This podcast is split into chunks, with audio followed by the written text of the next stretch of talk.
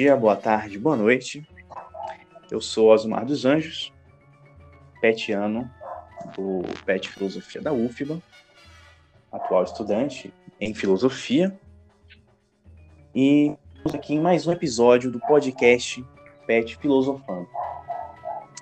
Estou aqui com os convidados Otto Nascimento Otto, e Guilherme Gabriel. Por favor, apresentem-se.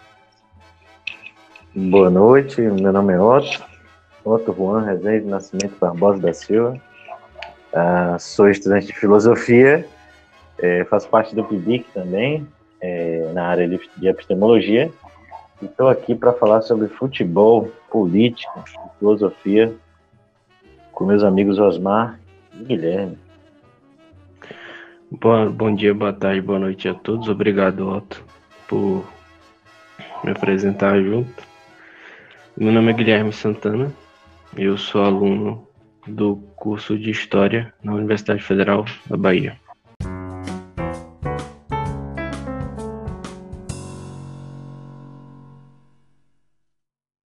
Bem, estamos aqui para falar, como dito antes, de futebol, esse assunto meio inusitado para o ambiente de filosofia. Não é muito comum se ouvir discussões, debates filosóficos sobre futebol, mas a gente está aqui para tentar trazer este grande fenômeno das massas para esse debate um pouco mais reservado da academia.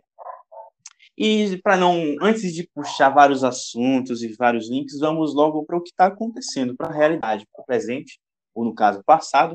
Ontem, né, estamos aqui na, no dia que dia é hoje, 12 de julho, e ontem tivemos a final, e anteontem a, também a final, dos, dos maiores fenômenos, os maiores eventos do futebol mundial. Foi a final da Copa América, né? Essa conturbada da Copa América, com a vitória dos hermanos, e o final da Eurocopa. Né? Tivemos aí um grande jogo, vamos falar de jogo aqui, um grande, mas com grandes impactos na sociedade, que é a Inglaterra e a Itália.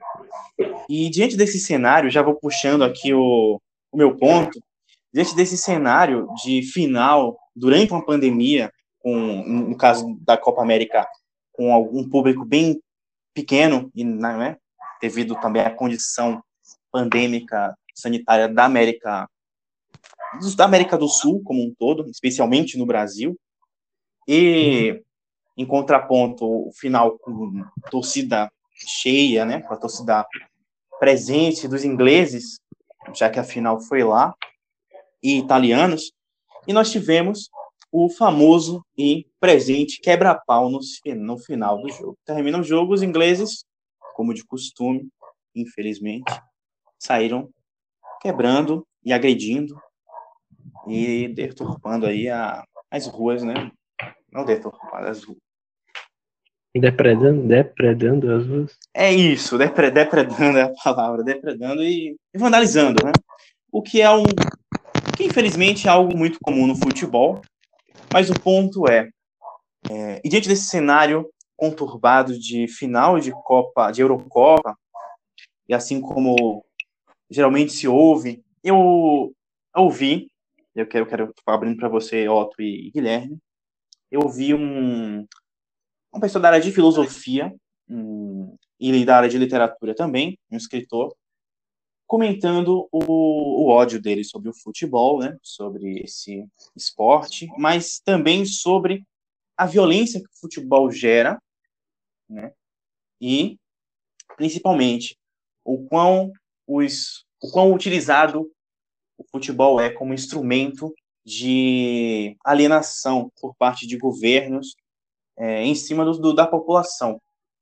O famoso associa, a famosa associação ao pão e circo das, da Roma antiga, né?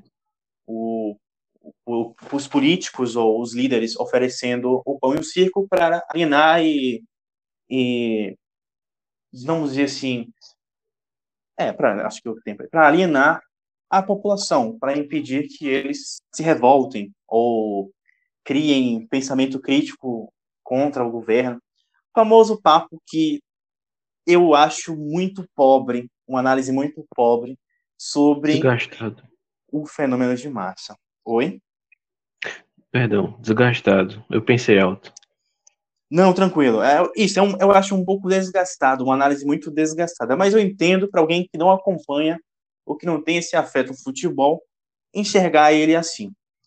E nesse contraponto eu pensei, poxa, mas futebol é só alienação, é um grande evento que está aí desde o do século XX, é do século XIX, se não me engano. Século XX, né, gente? 19. Século XIX, um, um, um grande esporte que se espalhou para o mundo e hoje... 19. Ele é de 1863.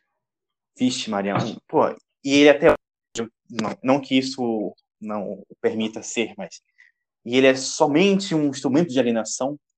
Esse tempo todo ele só foi utilizado como alienação. Somos tão tão massa de manobra assim a esse nível, mundialmente falando. É, eu pensei, eu falei, não, não é possível, não, não. deve haver alguns casos de, é, de momentos em que este fenômeno de massa foi utilizado como um instrumento de resistência ou de libertação.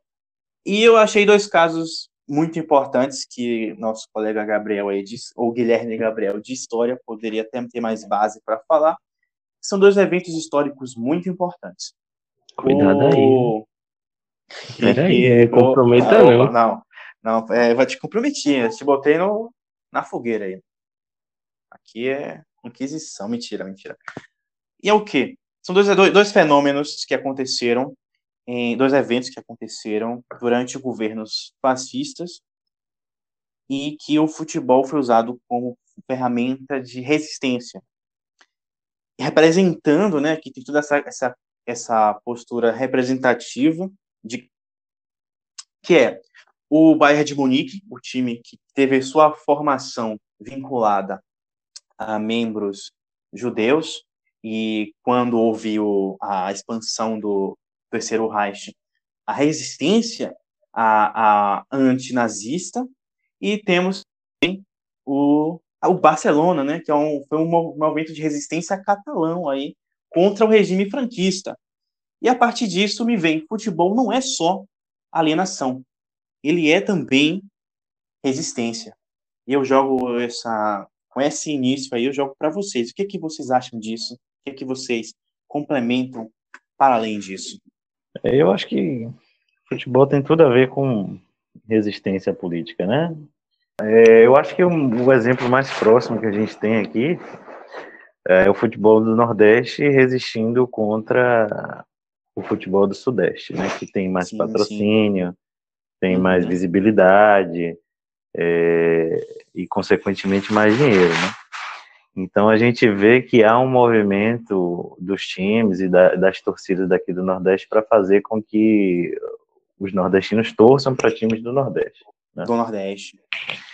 Então, eu acho que esse é um, é um exemplo de, de como o futebol pode ser usado como arma política para defender a sua, sua cultura, a sua identidade, né?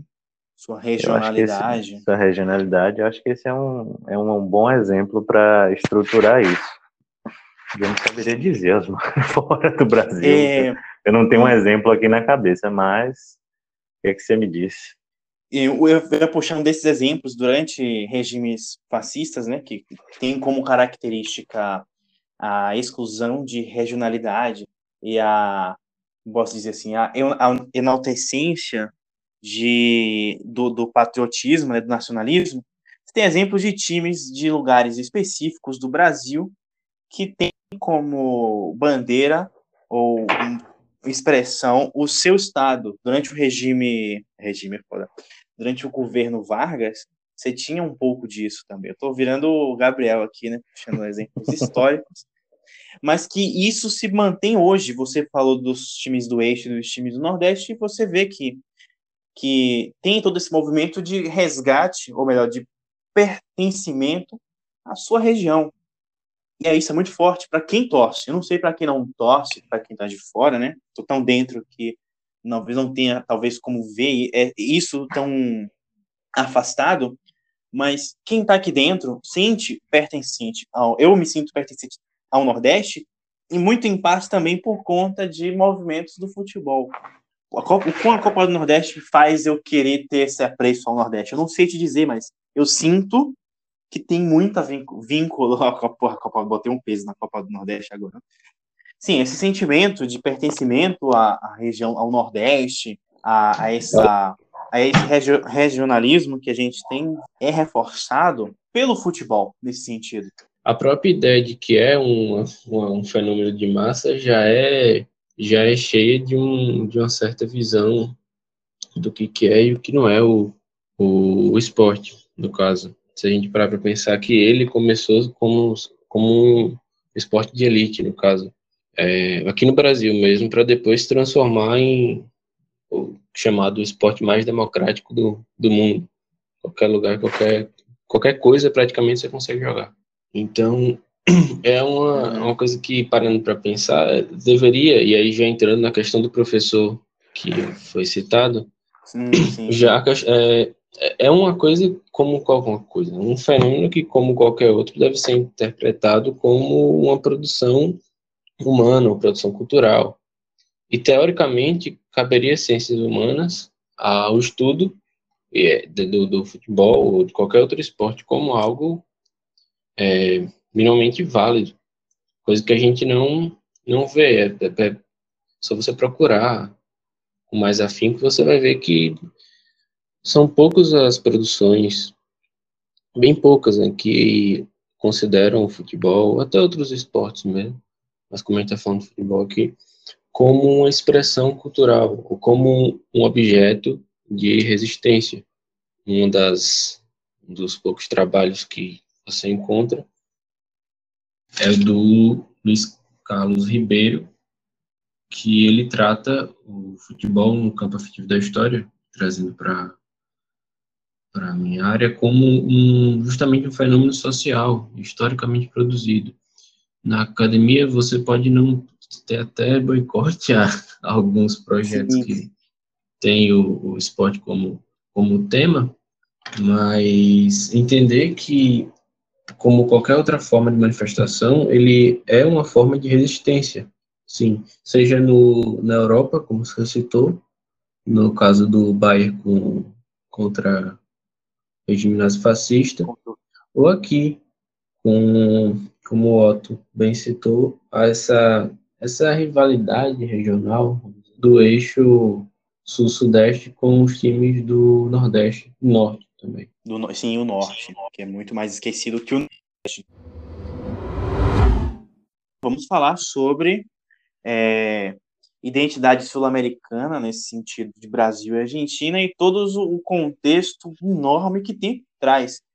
É, você, não, você vê ali na, na, em campo, o cenário. O cenário é dois times grandes no cenário do futebol, seleção brasileira e seleção argentina, um contra o outro, né?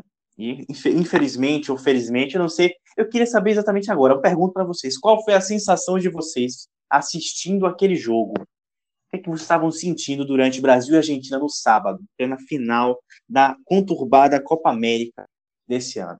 Quando acabou, pra... alívio. alívio. Eu, eu, o que, é que você me diz aí, Otto? Que preocupação. Com o que vai ser na Copa do Mundo. Mas para vocês que eu torci para a Argentina. Eu também. Torceu para a Argentina.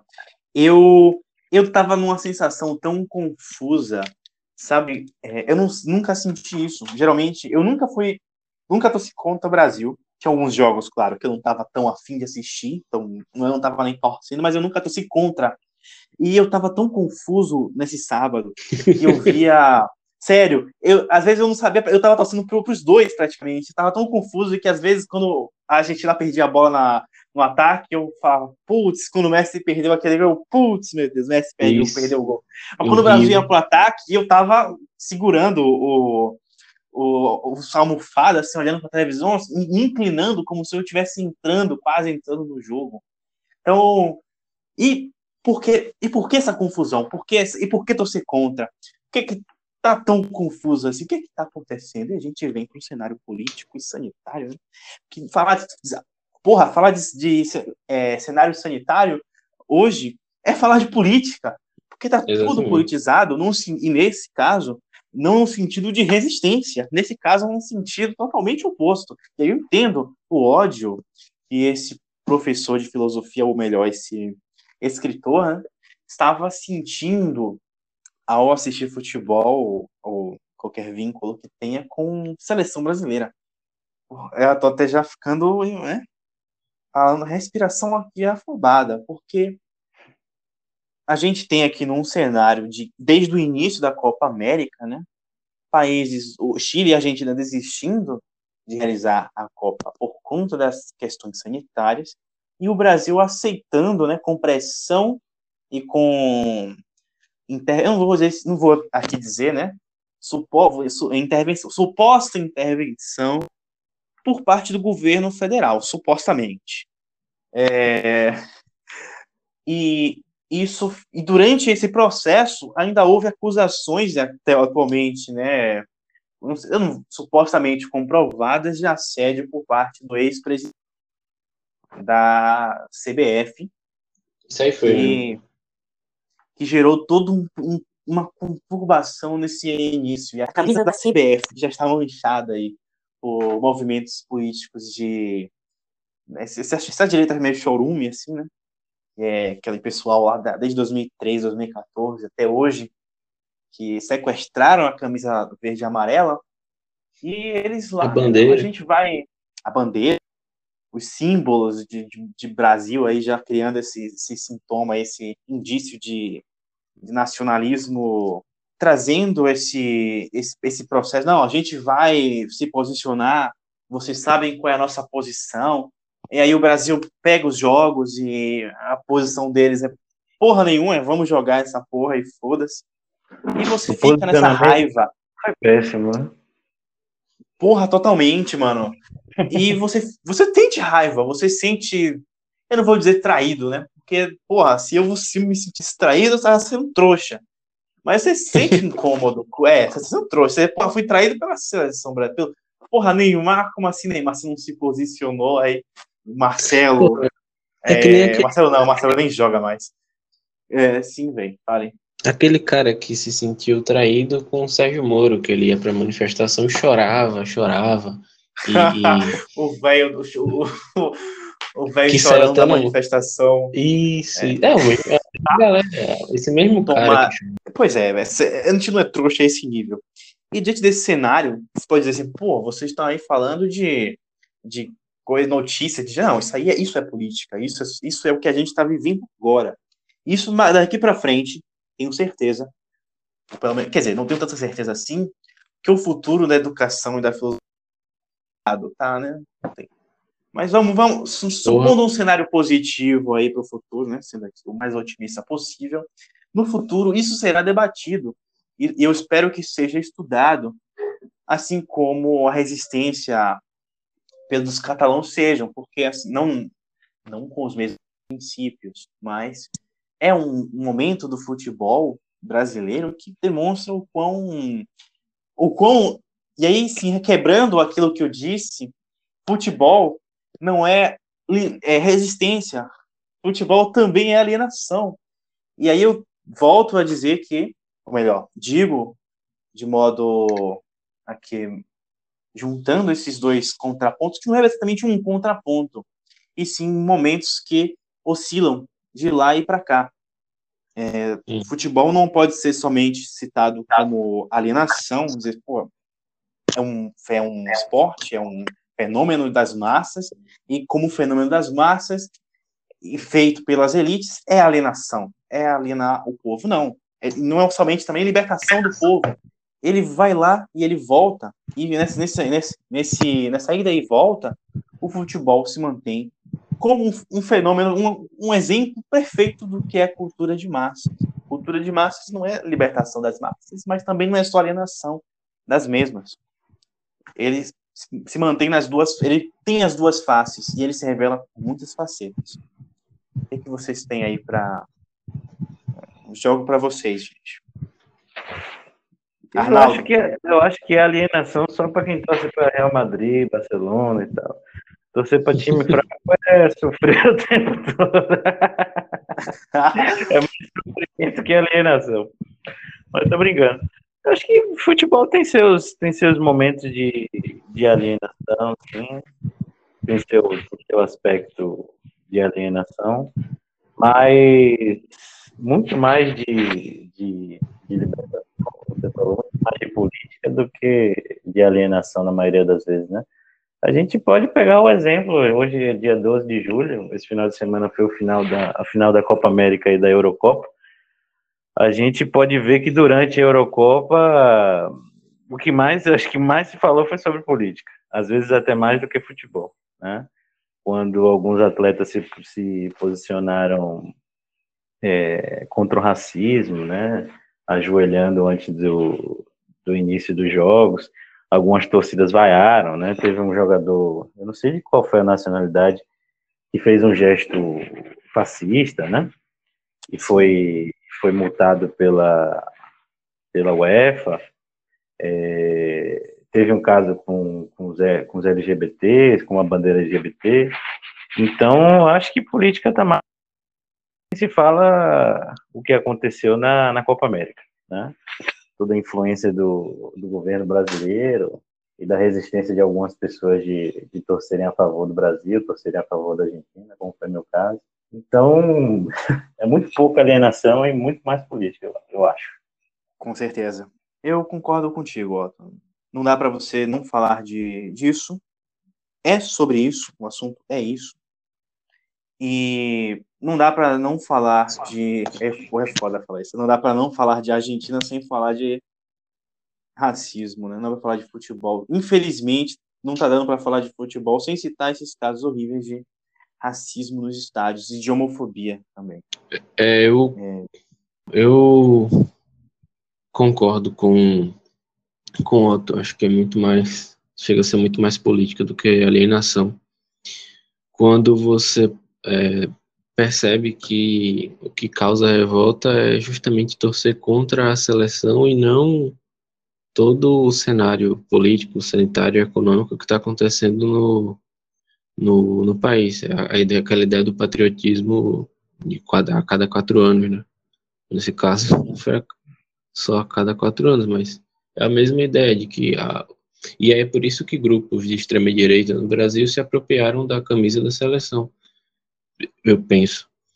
A ideia de que o governo federal interferiu ou, ou interfere na, na seleção, em qualquer outra qualquer outro assunto relacionado a isso, incomoda é, muito menos esse, esses grupos que utilizam da camisa da, da CBF, porque é, é justamente essa ideia da, de passar um, um, um ideal de patriotismo reduzido a esse símbolo, no caso. Quando foi confirmada a Copa América no Brasil, a gente comentou até da questão do, dessa, do posicionamento da seleção. E aí, quando sai a nota do posicionamento deles, é uma nota até xoxa. xoxa. É, xoxa, é ridícula. E aí você não é querendo é, usar daquele estereótipo do que o jogador de futebol ele é apolítico, aquele o analfabeto político, né? Que tem, eu lembro na hum. no domingo, esse é o campeonato brasileiro há um tempão, muito tempo atrás, para nos. O Witzel, ainda governador do Rio de Janeiro, Meu foi Deus. apertar a mão do, do Gabigol, Gabigol. Gabigol deu vácuo, e aí o pessoal, meu Deus, é, que, que homem chato. Gabigol politizado. É, Gabigol de esquerda. Depois, ele vai lá e tira foto com o Witzel. Por quê? Porque ele nem sabia quem era. Porque ele não faz ideia de quem, de quem são. Então, porque realmente é.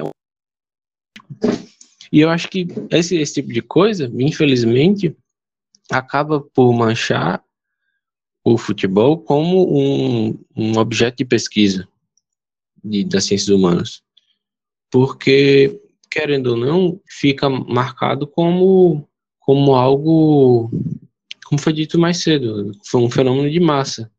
E aí sim deveria ser, por, justamente por isso que deveria ser estudado e ter uma atenção em relação a isso. A, o uso da quando o esqueci o nome do comentarista falou que a seleção a seleção brasileira não é não esqueci agora a, a Copa aquela treta da Nossa. ditadura foi mal agora 70? 70. Isso, 70. Eu tava em dúvida. A Copa de 70. De quem ganhou foi a seleção e não foi o regime militar. É, e aí todo mundo ficou feliz, mas era um regime militar e, ah, então não tem nada a ver uma coisa com a outra. Tem, claro que tem. Mas é, a quem interessa dizer que não tem a ver? Sabe? Por que, que tem tanto esse esforço de dizer que futebol misturam, o esporte e política não se misturam, ou literatura e política não se misturam? E é, aí, é, pois é, não, não tragam a política, não tragam essas questões para o meu futebol. Isso, achar futebol. que, que porque, que porque é algo que, que eu gosto, ou porque fica nisso, não tem que meter política. Aí quando você vai ver, quem quer que não meta política no meio é justamente quem mais está é, colocando. Exatamente. Então é aquela e... ideia do falso, da, da, falsa neutralidade, de que os isentões, né? Quem mais, quem mais quer isenção, mais está no, no, em um certo espectro político aí. E, e outra, é, e isso acaba afastando aqueles que não têm esse posicionamento, aqueles que estão né, considerando aí esse posto nesse sentido político, nesse aspecto político, acaba afastando pessoas que não se sentem representadas por esse futebol falso, isento, que são que é cultuado por esses tipos de entre aspas isentões que defendem isso que você acabou de falar. E é por isso que, que, eu, que eu, eu gosto de iniciativas para aproximar o futebol né, e incluir é, as, as, minorias no futebol, né? Você não é de Exato. hoje que a gente vê falar sobre a questão racial, mas não é tão comum, pelo menos não era tão tão é, frequente ter algumas alguns debates, alguns discursos sobre o, o fim de ofensas homofóbicas no futebol. Por exemplo, era muito comum você chamar aqui, né, vou dar esse exemplo aqui, da, chamar torcedores, de, ou os jogadores do outro time de viado, de, de bicha, de outros, outros termos homofóbicos usados por torcedores contra outros, e que quando você vê pessoas dizendo, é, ou melhor, instituições falando, poxa, instituições de futebol, instituições aqui, né, com, com ganhos particulares, mas sim, fala, privados e falando, pô, vamos acabar com as ofensas e palavrões homofóbicos. E aquele torcedor que, que xingar, que, que cometer injúria racial, cometer crime de homofobia, além de ser preso, vai ter, vai ter punições, vai ser preso, a, a instituição vai receber punição, a torcida vai receber punição, e você vê, a gente vê, né, a gente viu isso, pessoas desse, desse discurso, nesse, nesse nessa, nesse lado do aspecto político que Gabriel citou, achando a pior coisa do mundo, estão mexendo com o meu futebol, estão transformando, trazendo esse mimimi para o debate, pro, pro, pro futebol. Futebol é jogo, eu quero ver é gol, quero, quero ver a inclusão de pessoas. O que... Hum. Essa, você me permite interromper, desculpa. Mas Não, o que esse pessoal tem que entender é que qualquer coisa que você vá fazer, ela, qualquer coisa que você consuma, ela é feita por alguém. E se, acho que é, isso é algo que, para quem está nas ciências humanas, nas ciências sociais, filosofia, história, até economia, para quem está nas ciências humanas, isso é bem claro. Que quando você consome alguma coisa, ela é feita por alguém. E essa pessoa, ela tem uma ideologia, ela tem uma, um pensamento e ela tem uma posição. E, e, querendo ou não, ela vai imprimir essa posição no que ela vai fazer. Seja na literatura, seja no filme, seja na música, e seja no esporte. O que a gente tem, o que esse pessoal tem que entender é que no, pregar um, uma separação entre o futebol e a política é, é complicado, é impossível. Porque, é, por mais que vamos não é acaso, mas por mais que desconhecido seja o futuro em uma partida, por trás dela você tem pessoas, você tem grandes ações, você tem é, políticos que, querendo ou não, estão ligados àquilo. Então, esse, e quando essas pautas de gênero, de ou pautas raciais começam a aparecer, o pessoal fica incomodado, é porque, de alguma forma, o, o pensamento deles está sendo confrontado. Então, uhum. essa isenção cai por terra. Mas é, o Gabriel falou perfeitamente, né? Uhum. É, a Eurocopa, para mim, mostrou bastante isso, né? A, a, a, Confederação Inglesa de Futebol, antes do jogo, fez um pedido né, para a torcida para não vaiar o protesto dos jogadores, né? e disse que não tinha nada a ver com política, né? O protesto deles. Era contra o racismo, né? Mas não tinha nada a ver com, com política. Ela chegou a fazer um, um comunicado pedindo para que não houvesse vários. para você ver o então, nível que está o bagulho. É, então a gente vê que essa coisa de política, não, não misturar com política, não tem nada a ver, é uma historinha para Buda. Em relação à questão de as questões raciais no futebol, a gente, ah, infelizmente hoje, é, ainda percebe um grande número de ofensas racistas. Hoje sim. o Sacha Baron Cohen, todo mundo conhece o Borá. Sim, eu... sim, sim. Segundo o Sacha Baron Cohen fez um, o segundo melhor repórter do glorioso da gloriosa República do Cazaquistão.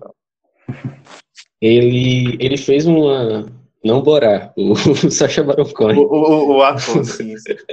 o ator. Ele fez uma ele fez uma denúncia no, no Instagram é, cobrando do Facebook e do, do, do Instagram mesmo e do Google é, um posicionamento de corporações em relação ao enorme número de ofensas racistas que alguns jogadores vêm sofrendo desde, desde ontem, jogadores da Inglaterra.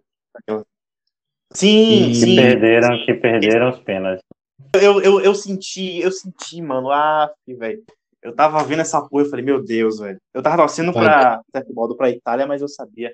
Ah, isso, eu senti, vai, vai, continue. E deu, e deu muita merda.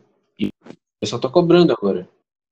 Então, o Sacha Baron Cohen, é, ele pro, pro, é, cobrou, então, o posicionamento do, do Instagram e do Facebook, porque essas ofensas racistas que começam na, na internet, elas acabam partindo para um crime de ódio físico, às vezes. E no Brasil, isso é, é curioso notar como, como esse tipo de coisa se tornou quase, quase uma facção mesmo. Eles são muito organizados, os, essas células nazifascistas no Brasil, elas se utilizam também do futebol para destilar o, o ódio e todos os seus todos os seus ideais nefastos, como diria. Aqui no Brasil, mas na, na Inglaterra, lá, o que aconteceu no, no domingo foi basicamente um caos, que é comum, né, dentro do cenário de futebol, mas que é um caos muito complicado. São as pessoas, várias pessoas que eles quebram, eles destroem, eles agridem os outros. E você vê isso com, os, com um cunho racista, um cunho racial, é muito mais profundo e muito mais perturbador. E Sim. infelizmente é comum. Infelizmente, isso aí acontece em toda final, em todo jogo. Hum, uma coisa que eu também gostaria de falar rapidamente aqui, brevemente, infelizmente, brevemente, também por conta do tempo, é a questão da inclusão, da participação de mulheres é, no ambiente de tanto de liderança quanto de arbitragem. É, sempre acontece casos de o futebol por ser majoritário, infelizmente, acho que por um reflexo da nossa sociedade, é um espaço majoritariamente masculino e que a inclusão das mulheres no esporte se deu de, se até de maneira muito muito complicada. E você vê isso até pelas questões orçamentárias, né? O orçamento para o esporte e para times femininos é sempre reduzido. E só acontece porque é, existem leis que obrigam os times a, a manterem times femininos de futebol, pelo menos os times maiores, né, da Série A e, e B, para que eles joguem as competições, ou ou não. E nos casos da arbitragem, quando é raro você ver um, uma equipe de árbitras, ou pelo menos integrantes de árbitras no, no, no futebol, e, com, e como é de costume, o que as torcidas fazem, como geralmente elas fazem com minorias, elas propagam a violência e a ofensa. É isso então, gente. Para aqueles que chegaram até este momento do nosso episódio, trago aí uma informação, um furo de jornalismo muito, muito, muito importante. Lionel Messi, como todos sabem, está desempregado e já está certo. Verídico, conferi isso, eu tinha visto no meu grupo do WhatsApp ali. Lionel Messi no Bahia, confirmado, novo atacante que vai comer banco, vai comer banco, vai comer banco para Gilberto, mas ele vai, vai ajudar na reposição do, da, do atleta. A gente sabe que Gilberto já está né, cansado, está chegando na idade. Bota Messi ali para fazer essa dobradinha. De vez em quando joga Gilberto, de vez em quando Messi ali para meter um, um, um a zerozinho, 2 a 0 normal, padrão. Até porque o Bahia está tá decepcionando aí, infelizmente. E é isso, gente. Agradeço a todos que ouviram o nosso episódio até aqui. Se vocês tiverem algum assunto ou, ou alguma discordância ou algo a acrescentar, comentem, compartilhem, entrem em contato com o PET. Nós temos um Instagram, nós temos um. Compartilhem para os seus amigos. E é isso. Meu nome é Osmar. Mais uma vez aqui estamos aqui com Otto e com Gabriel. E esse foi mais um episódio do PET Filosofando. Valeu, galera. Podcast Boa noite. oficial. Até mais. Boa noite. Até a próxima. Até mais.